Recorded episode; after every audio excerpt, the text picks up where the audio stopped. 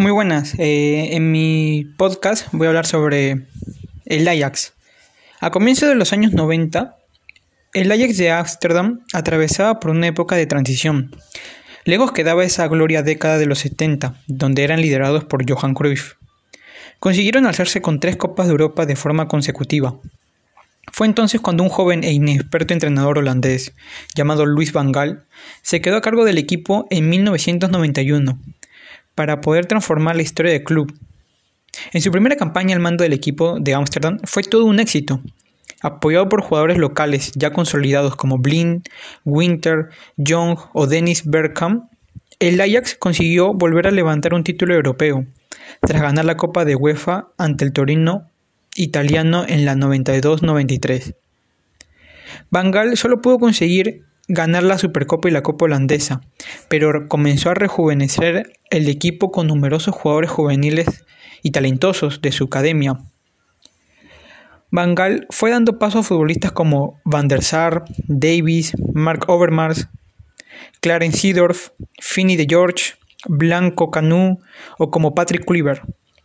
Con ellos conformó un equipo de ensueño que recuperó la hegemonía de la liga holandesa, ganando tres ligas de forma consecutiva ante el PSV Eindhoven de un tal Ronaldo Nazario.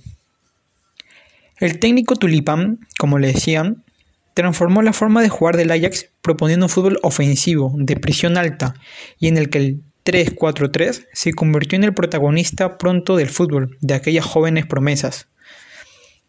Superó sin muchas complicaciones en su vuelta a la Champions League, donde enamoró a toda Europa.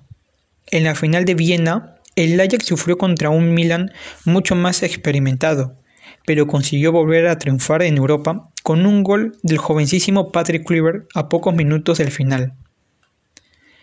En el año 96, el Ajax se había convertido en el equipo más temido de toda Europa los holandeses llegaron a sumar 75 partidos invictos y dejaron su huella en exhibiciones como las realizadas en el Santiago Bernabéu, donde aquel año repitió final frente a otro equipo italiano, pero esta vez la Juventus, que se impuso a los holandeses en la tanda de penaltis.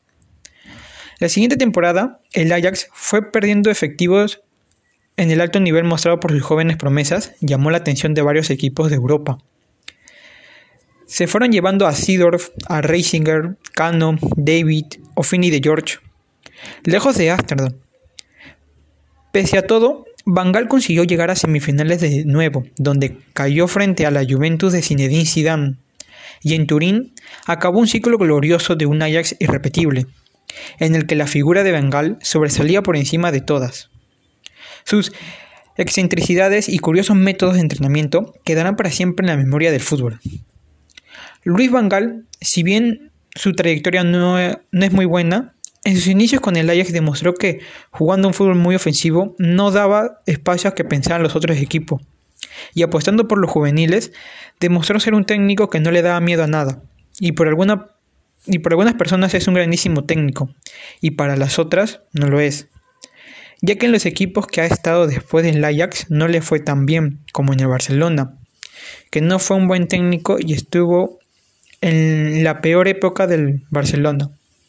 Y con el Manchester United tampoco tuvo una buena carrera, ya que el equipo no demostraba nada y los jugadores ya no le hacían caso.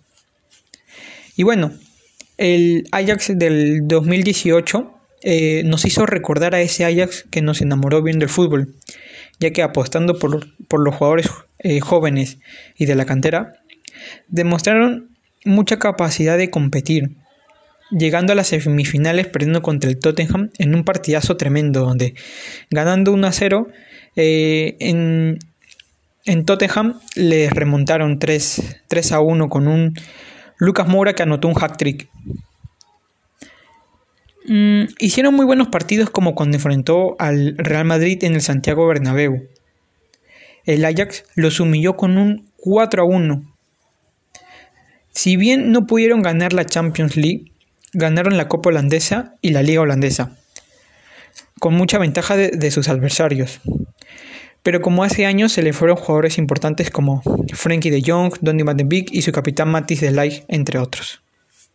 pero eh, ahora están demostrando lo que son capaces en esta Champions League y otra vez nos están enamorando mucho con su fútbol, apostando por jugadores jóvenes y de la cantera, donde están apostando a ese fútbol ofensivo de nuevo.